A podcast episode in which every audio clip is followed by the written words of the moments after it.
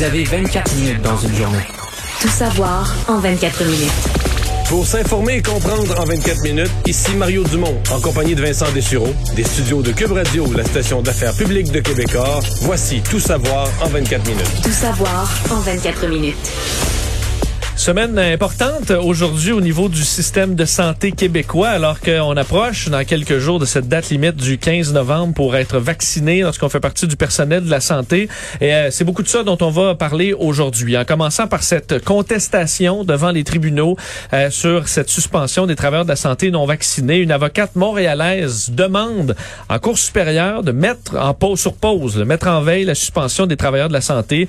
Euh, donc, on sait qu'il y a un décret qui doit entrer en vigueur ce vendredi et l'avocate Natalia Manolé euh, veut euh, faire euh, bon mettre sur pause ce décret jusqu'à ce que la cour puisse se questionner et bon, valider ou pas là, le, le, fond de l'affaire. Maître Manolé qui estime que bon c'est un désastre qui arrive, un désastre qui est inévitable, qu'on devrait davantage amener des tests au personnel de la santé non vacciné. en fait, et vacciné. Je l'ai reçu ce matin, hein, elle a dit que plutôt que ça, il faudrait que tous les employés se fassent tester tous les jours. Même vaccinés. Tout le monde.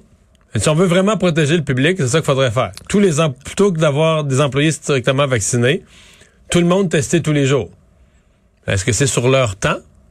Ouais. Parce que là, si c'est sur leur temps, tu vas avoir une guerre syndicale. Mais si c'est sur le temps du bureau, tu vas te mettre tellement de temps à faire tester tout le monde que ça va être pire. T'es mieux d'enlever le personnel. Ça va être pire que de perdre 2-3 000 employés. Là. Oui, ça va te prendre des employés pour gérer ça, puis ben tu fais perdre du temps à, chaque, à ben, chacun des employés. Euh, bon, et elle dit représenter plus de 2000 travailleurs dans tous les corps de métier. Euh, je vais vous la faire entendre d'ailleurs, étant notre entrevue avec toi plus tôt aujourd'hui, vous allez l'entendre, et euh, également euh, Christian Dubé, le ministre de la Santé, sur justement sa réaction face à cette, de, cette contestation devant les tribunaux. Ce serait beaucoup plus simple de faire tester tous les gens, si tout, tout, tout le monde, si on voulait vraiment euh, protéger la, la, euh, la population.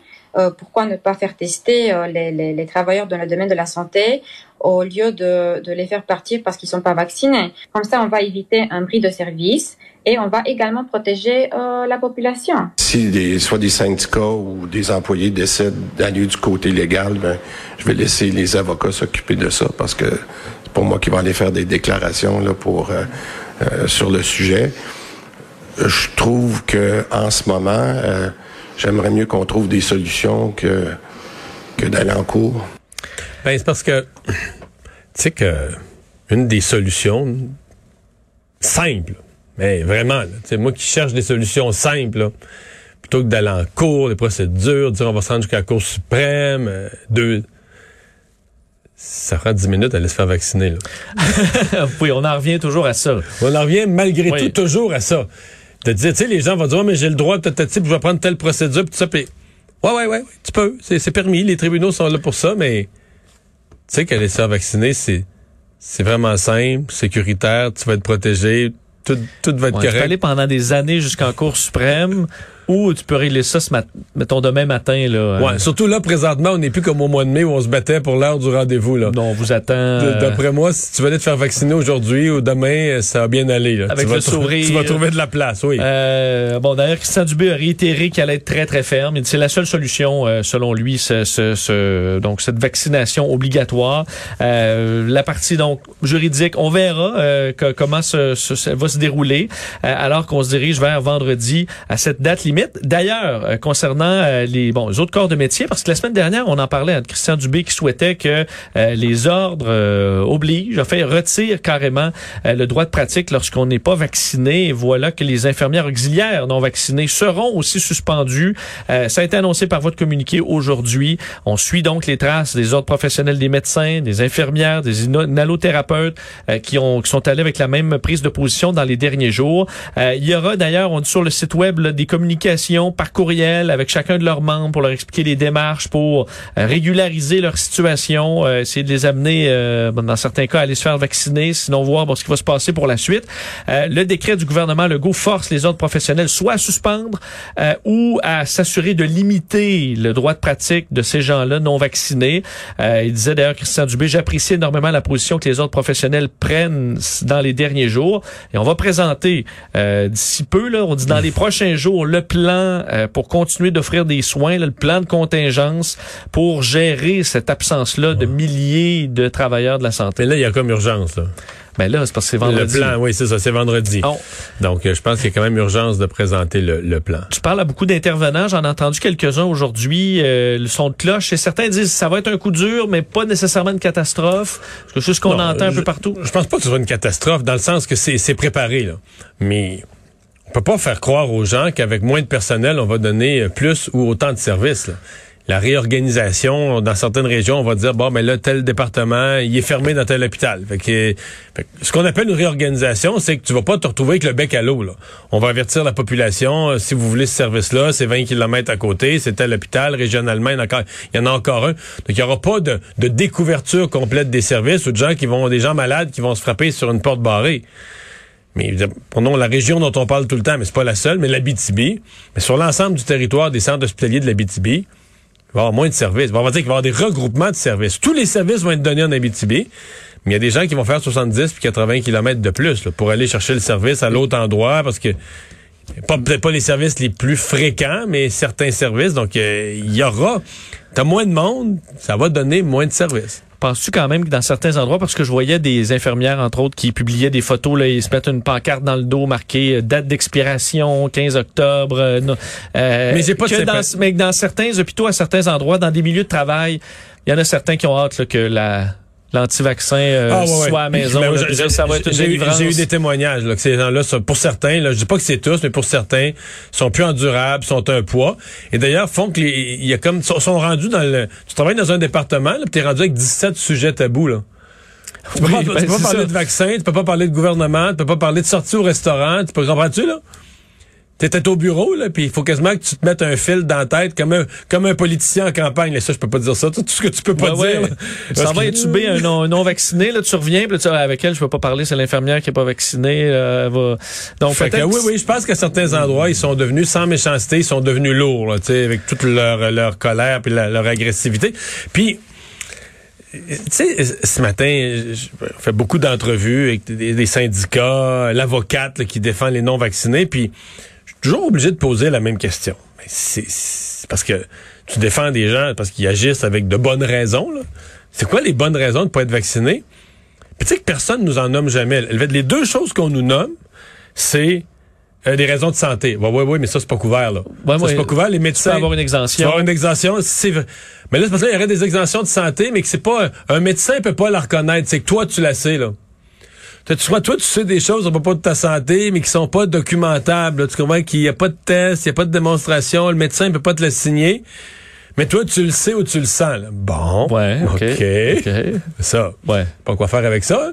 Puis, euh, parce qu'à ce compte-là, euh, t'as Ben, tu peux pas, tu peux pas avoir une prescription chez le médecin en disant juste j'ai telle maladie, prescris-moi un médicament. Il, il- il va devoir t'as testé. mais- oui, vérifier ça. non, là. c'est ça. Moi, je suis diabétique, je veux de l'insuline, mais on- non, mais tu comprends. Vous voulez pas. Ouais, mais fait moi, les- je, je me considère comme diabétique.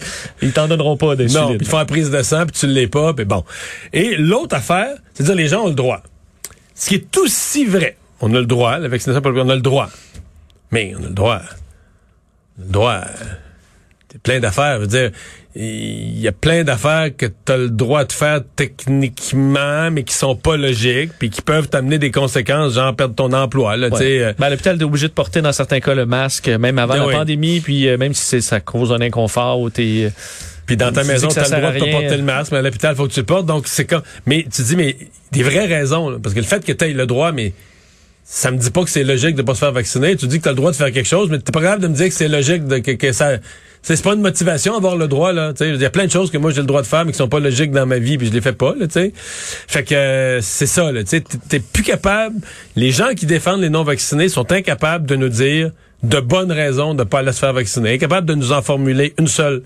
Euh, Euh, D'ailleurs, sur euh, les, infirmières, le manque de personnel, euh, Christian Dubé, qui est en Outaouais aujourd'hui, disait qu'il est bon, il travaille sur des primes probablement permanentes pour éviter que le personnel, entre autres, quitte vers euh, l'Ontario, ce qui est une inquiétude évidemment en Outaouais, on le comprend. Euh, donc, il y aura des annonces cet automne sur ce sujet qui vont s'ajouter aux primes déjà annoncées pour ramener des gens dans le réseau. Plusieurs parents euh, ben, doivent gérer un casse-tête de plus cette semaine avec cette grève euh, cyclique, euh, donc grève tournante des éducatrices, représentée par entre autres bon, la centrale des syndicats du Québec aujourd'hui qui ont entamé leur grève de six jours, grève tournante, donc débrayage de deux jours aujourd'hui et demain. Et là, il y en a d'autres qui vont suivre. là. Les syndiqués de la Fédération de la santé et des services sociaux, c'est jeudi et vendredi. Il y en aura dans différentes régions, là, un peu partout à travers le Québec. 11 000 syndiqués de la Fédération de la santé et des services sociaux affiliés à la CSN. Jeudi, vendredi, là, ça c'est pour tout le Québec. Mercredi, il y aura des gens de bon dans Québec, Ch- Chaudière-Appalaches, Abitibi-Témiscamingue qui vont débrayer. Euh, on sait que euh, on dénonce ce qu'on qualifie de conditions de travail épuisantes. Il y a une pénurie dans le réseau également. On est très loin au niveau des demandes salariales, très loin de ce que le gouvernement propose. Je vous fais entendre parce qu'il y a eu des manifestations ce matin à Montréal. Je vous fais entendre quelques-unes d'entre elles qui expliquent pourquoi elles étaient dans la rue aujourd'hui. Oui, on recherche une reconnaissance qui est salariale, mais on recherche une reconnaissance aussi sur le plan de notre métier. On est des professionnels, on n'est pas juste des gardiennes. S'ils veulent des places en CPE éventuellement, il faut avoir des bonnes conditions de travail parce que tout le monde est en train de partir. Puis il n'y a plus personne qui va être éducatrice parce qu'on n'a pas des- des- assez d'avantages. C'est drôle à dire, hein, en pénurie de main-d'œuvre, mais on veut un plancher d'emploi. Les intervenantes derrière moi sont épuisées. Ils ont été épuisés même avant l'arrivée de la COVID. Avec la COVID, ils ont été au service de garde d'urgence. Ils ont besoin de soutien, d'éducatrices spécialisées. Ils ont besoin de préposés pour la désinfection et de responsables en alimentation également. Donc leur convention collective est échue depuis euh, plus de 18 mois maintenant. Ouais, ça reste un domaine, les services de garde, euh, les pires relations de travail. euh, je veux dire, à c'était des grèves parce qu'il n'y avait pas de fonds de pension. C'est vrai qu'on est parti de plus loin, des, mais il y a à peu près pas. Si on regarde les dernières années, plusieurs, euh, plusieurs grands secteurs euh, de- d'emploi dans le secteur public où il y a eu à peu près pas de grève ou très peu. et dans le cas des CPE, ben, tout ce qui est services de garde, le grève, menace de grève, c'est phénoménal. là. Tu regardes ça depuis 15 ans. Je m'étais amusé maintenant à faire la revue de presse. Puis je trouvais jamais un trimestre, là, trois mois consécutifs, parce que là, c'est par région. À un moment donné, c'est au Saguenay-Lac-Saint-Jean, en Estrie, à Montréal, euh, dans les milieux familiales, dans les CPE. Mais tu trouves jamais un trimestre où tu n'auras pas des textes, des articles de journaux qui te parlent soit de grève, soit de menaces de grève, soit de journées de grève qui ont été votées, qui vont être prises, qui sont pas prises. C'est vraiment un secteur où les relations de travail sont, sont problématiques. Par ailleurs, euh, on comprend que là, on est dans une une inflation généralisée des salaires du secteur public. Euh, on manque de monde des préposés aux bénéficiaires, on donne plus aux pré... Puis non, toujours difficile de dire que c'est pas justifié. Là. Ces gens-là font, font un travail important, mais dans le secteur privé aussi, il y a des gens qui, qui font un travail important. Mais là, dans le secteur public, comme on veut attirer du monde, euh, ben on sort de l'argent, on sort de l'argent, on sort de l'argent. Plusieurs groupes qui ont des augmentations. Tu regardes ça dans les dernières années, plusieurs groupes qui ont eu des augmentations de 20% et plus sur trois ans. là. Plusieurs groupes. Euh, donc, euh, c'est c'est c'est c'est c'est toute une toute une inflation qu'il faut finir par avoir un poids sur les dépenses gouvernementales et un poids sur l'inflation dans l'économie en général. Parlons du bilan des cas aujourd'hui, 408 euh, nouveaux cas. Euh, et par rapport aux dernières semaines, là, est-ce qu'on la baisse ralentit un peu? On verra dans les prochains jours euh, si ça se, confirme, si ça continue de baisser. On avait 500 il y a deux semaines, 436 la semaine dernière, on est à 408. Euh, deux décès, une personne de plus hospitalisée, moins 6 par contre aux soins intensifs. Aux soins intensifs, on a baissé quand même pas mal. On était presque à 100. On est à 72 personnes hospitalisées présentement. Euh, es-tu allé danser, Mario, en fin de semaine? Au Ben Centre non, Bell? ben non, ben non, ben non. Euh, ça a fait réagir quand même ce spectacle de Ricky Mar- Martin et Enrique Iglesias. Où, euh, Les on- gens ont eu beaucoup de plaisir. Là. Euh, écoute, Ça, ben, c'est le côté positif. Mais c'est sûr que de vivre la vie d'avant, c'est, grisant un peu parce que certains ont fait ça. Là. 15 000 personnes au Centre Bell. On sait qu'on autorise maintenant les salles à être à pleine capacité, sans distanciation, mais on doit porter le masque. Par contre, dans le cas du spectacle samedi, on comprend qu'à 15 000 personnes, euh, les- la musique latino euh, enivrant, enivrante, ben là, les gens se sont mis à retirer leur masque, à danser, à se lever, alors qu'on devait être assis à sa place, masqué. Ça n'a pas tenu. Euh, et le personnel de sécurité peut pas gérer 15 000 personnes euh, pour leur dire de mettre leur masque. Alors ça a frustré plusieurs euh, tenanciers de bars et de boîtes de nuit, parce que eux, bon, les bars sont ouverts euh, d'une certaine façon, on peut pas danser, on peut pas faire de karaoké. Les boîtes de nuit, euh, de leur côté, rien qui se passe là. On n'est pas autorisé à danser. Alors, dans certains cas, on s'est dit, ben là, pourquoi là-bas, c'est la fête, ils peuvent danser, retirer leur masque, mais que nous, on peut pas. Euh, il y a eu plusieurs réactions. Je vais vous faire entendre d'ailleurs Mathieu Drapeau, propriétaire du club Unity, c'est à Montréal, donc pas très loin d'ici d'ailleurs, dans le, dans le village.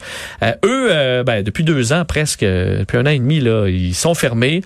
Euh, et plusieurs personnes qui revenaient du spectacle qui, ont, qui avaient dansé toute la soirée au Centre Bell étaient frustrés de dire ben là on, vous nous autorisez pas à danser ici alors qu'on a dansé toute la soirée. Écoutez Mathieu Drapeau le propriétaire. Quand on les a vus, on était très surpris parce que nous ça fait depuis deux ans, à peu près deux ans qu'on applique des mesures strictes. Ben, seulement quand on peut réouvrir que le monde ne pouvait pas danser, qu'ils devaient être assis à leur place. Euh, que le Centre Bell ouvre aussi rapidement, puis sans mesure, ça nous a complètement choqué parce que nous, on n'a aucune gradation. C'est, on est encore interdit, on peut rien faire d'autre. Tout ce qui est pas vrai, c'est que le Centre Bell n'ouvrait pas sans mesure. Les gens étaient supposés... euh, L'absence de distanciation venait avec le port du masque. Euh, là, ce qu'on a vu, c'est que c'est pas gérable dans une grande foule. Ou peut-être que peut-être le gouvernement va considérer que la sécurité du Centre Bell a failli à ses responsabilités ou à sa tâche. Mais effectivement, moi, si j'étais propriétaire de bar, j'aurais le même sentiment euh, d'injustice. Et peut-être en même temps que les, propriétaires de bar, devrez voir ça comme... On approche, un on approche, c'est ça. C'est l'espoir qu'on est proche. Si on tolère ça, là, on est proche, proche, proche que pour des personnes entièrement vaccinées, mais ce soit possible de recommencer à danser et peut-être aller au karaoké. Mais tu me racontais Ouais. quelque chose. T'es allé toi-même dans un karaoké et t'es pas certain que la nouvelle formule est tellement plus sécuritaire du point de vue de la COVID. Là. Ben, en fait, bon, au niveau du fun, je trouvais ça réussi, là, parce que je suis allé dans un endroit de karaoké où j'allais pré-pandémie. Je suis pas allé pendant euh, un an et demi, évidemment. Il y a personne sur scène. Il y a personne sur scène, il y a, le le est interdit, mais tout ce qu'ils font, c'est mettre les paroles des chansons aux écrans comme en temps normal.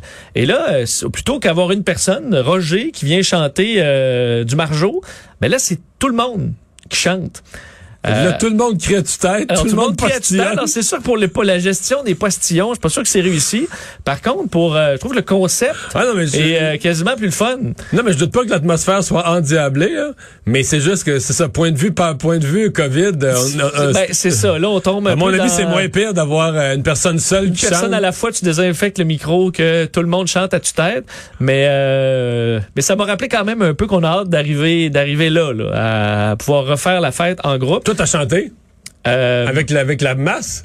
avec la masse? des gens, là, Chanter un peu. avec là. la foule? Chanter un peu. C'était quoi? C'était du Céline? Il y a eu du scellé. Écoute, c'est les. Il allait avec ce qui fait, ce qui, ce qui marchait. OK. OK? Donc, euh, Céline. Est-ce que t'as la voix pour chanter du Céline? Non, non, pas vraiment. Ah, OK. Pas vraiment. Je chante, chante peu. Mais c'est moins gênant quand t'as pas à monter sur scène, tu comprends? Alors, on verra, mais on souhaite aux tenanciers de pouvoir euh, reprendre rapidement euh, et de pouvoir ben, survivre aussi.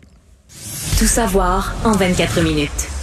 Euh, revenons sur ce bon un dossier qui avait fait beaucoup jaser, le major général Danny Fortin. On sait que c'est lui qui dirigeait la distribution des vaccins au Canada avant de perdre son poste en raison d'une allégation d'inconduite sexuelle, une histoire qui remonterait aux années 80. Euh, euh, lui euh, ne retrouvera pas finalement son emploi comme il le souhaitait, euh, du moins pour le moment. La Cour fédérale a refusé aujourd'hui d'accorder une révision judiciaire. C'est lui qui le demandait euh, pour son éviction à la tête de l'opération de distribution des vaccins de l'Agence de santé publique du Canada. La juge euh, Anne-Marie McDonald là-dedans conclut que, en fait, on donne pas euh, tort ou raison sur le fond. Ce qu'on dit, c'est que Danny Fortin aurait dû déposer un grief contre son employeur avant d'amener le dossier en cours. Que Mais c'est il la arrivait- première étape. Ouais, mais il arrivait avec une prétention bien particulière, là, qui avait été tassée. Lui, essentiellement, c'était une prétention qui avait été tassée pour des motifs politiques. Exactement. C'était donc, injustifié. Mais, puis, motif politique, je veux dire, c'est un motif d'ensemble. Je comprends que le politique agit avec une logique quand il y a des allégations, puis un poste clé. euh, c'est une Ben, logique lui, autant- évidemment, ça arrivait dans un au moment où il y avait euh, dans l'armée euh, bon tout plein de dossiers en, embarrassants et selon lui Justin Trudeau a voulu le tasser euh, trop rapidement, renvoi politique. Euh, la juge dit euh, il aurait dû déposer un grief interne militaire, mais lui sa, pré- sa prétention c'est que euh, le processus de grief militaire ne peut pas annuler une décision qui est prise en dehors du, euh, du- de la chaîne de commandement militaire parce que là c'est c'est carrément euh, au en dehors du euh, de leur champ de compétences. Sauf qu'entre-temps, ce qui était des allégations, là, quand tu racontes l'histoire, des allégations l'ont fait, mais les allégations sont devenues plusieurs semaines plus tard, mais sont devenues des accusations. Là. Maintenant, il est accusé. oui, absolument. Fait que, euh, fait que ça nous dit aussi, parce qu'au départ des allégations, on se demandait, ouais, est-ce tu fondé, est-ce tu pas fondé? Mais quand les allégations mènent à des accusations, il y a un poids de plus aussi. En août dernier, avait été euh, formellement accusé relié à ces événements-là. Lui dit, euh, écoute, se, se défend à 100% de ça. On verra, en fait, dit, que c'est faux. On verra euh, devant les tribunaux. Euh, C'était survenu, le, en fait, le 14 mai au soir, plusieurs mois après le début de la campagne de vaccination. On annonçait qu'il démissionnait de son poste dans la foulée de ces allégations. En cours aujourd'hui, le meurtrier François Asselin a été condamné à la prison à vie. C'est une histoire quand même assez folle, celle de. François Asselin. Euh, lui qui a euh, tué son, euh, son père, Gilles Giasson, et son collègue François Lefebvre a été accusé également d'outrage au cadavre euh, lors des événements qui se sont produits en au printemps 2018. Lui avait démembré son père, le placé dans différents sacs de poubelle. On avait retrouvé là, des morceaux de son corps euh, au site d'enfouissement de Saint-Étienne-des-Grès. Quelques jours plus tard, dans un motel, il avait asséné une quarantaine de coups de couteau à son collègue François Lefebvre, avait placé son corps dans une boîte, l'avait emmené dans une entreprise, euh, entreprise Ovation Logistique. Lui plaidait sa non-responsabilité criminelle pour troubles mentaux, mais on l'avait trouvé euh, finalement coupable. Euh, là, la question, on sait qu'il s'en allait en prison à vie. C'était combien d'années avant de pouvoir accéder possiblement à une libération conditionnelle? Euh, on demandait euh, du côté de la couronne 22 ans, la défense 10 à 15 ans. Finalement, on est à 20 ans. C'est la décision euh, de la juge qui dit il n'y a aucun facteur atténuant. Meurtre gratuit, brutal, et il s'est acharné sur les corps, tenté de camoufler ses crimes, il a menti, parle de nombreux traumatismes. Euh, par contre, il y a un avis d'appel dans ce dossier-là. Selon les avocats d'Asselin, euh, le, la juge aurait erré en droit certaines, dans certains dossiers, entre autres l'intoxication extrême de l'individu. Alors, c'est pas un dossier qui est complètement terminé. Il me semblait que c'était réglé, ça, que tu pouvais pas plaider ton auto-intoxication. euh, Ouais, pour- mais là, on dit intoxication extrême s'apparentant à un automatisme. Alors, toi, qu'on voit une on, on- on lit quelque chose d'autre dans ce dans, dans l'article 33.1 sur euh, bon l'intoxication.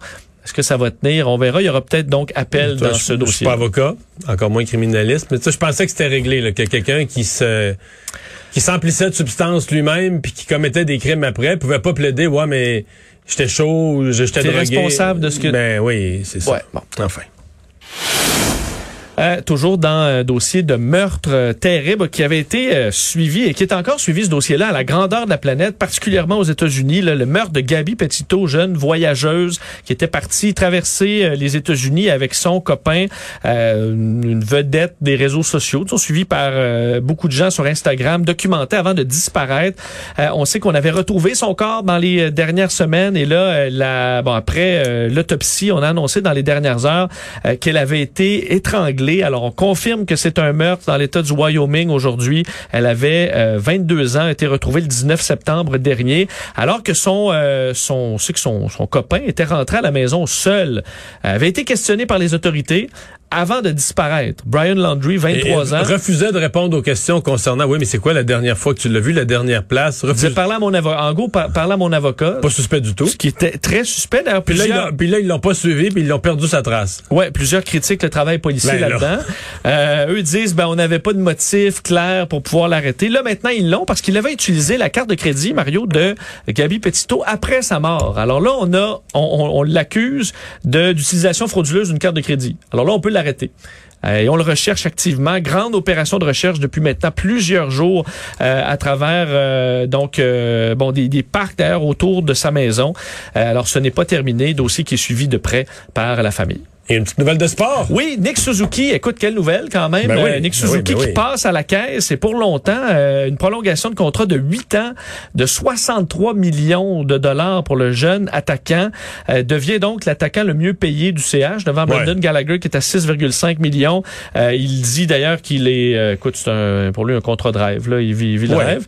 Mais sais-tu quoi? S'il continue à être aussi bon, les quatre dernières années du contrat, on va dire que c'est une aubaine pour le Canadien, que c'est une signature de génie de Bergevin, puis que c'est une aubaine de l'avoir à ce prix-là. Oui, Où seront rendus les salaires en 2026, 27, là, puis qu'on va dire, nous, on a Suzuki, puis on le paye juste euh, 8 millions?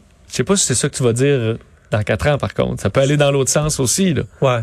J'ai, confiance. énormément confiance. Parce que c'est un gars intelligent. Ça se voit que c'est pas un bouffon, c'est pas un... On devrait le voir aux côtés de Tyler Toffoli et Cole Caulfield. Euh, Alors, euh, je pense qu'il est un des préférés des fans des, des Canadiens de Montréal et il sera là pour rester. C'est une bonne nouvelle. En résumé, l'actualité en 24 minutes. Mission accomplie, Vincent.